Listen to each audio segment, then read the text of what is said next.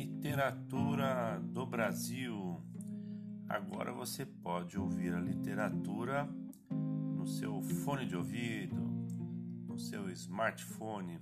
É rápido. Vamos aprender muito sobre a literatura do Brasil.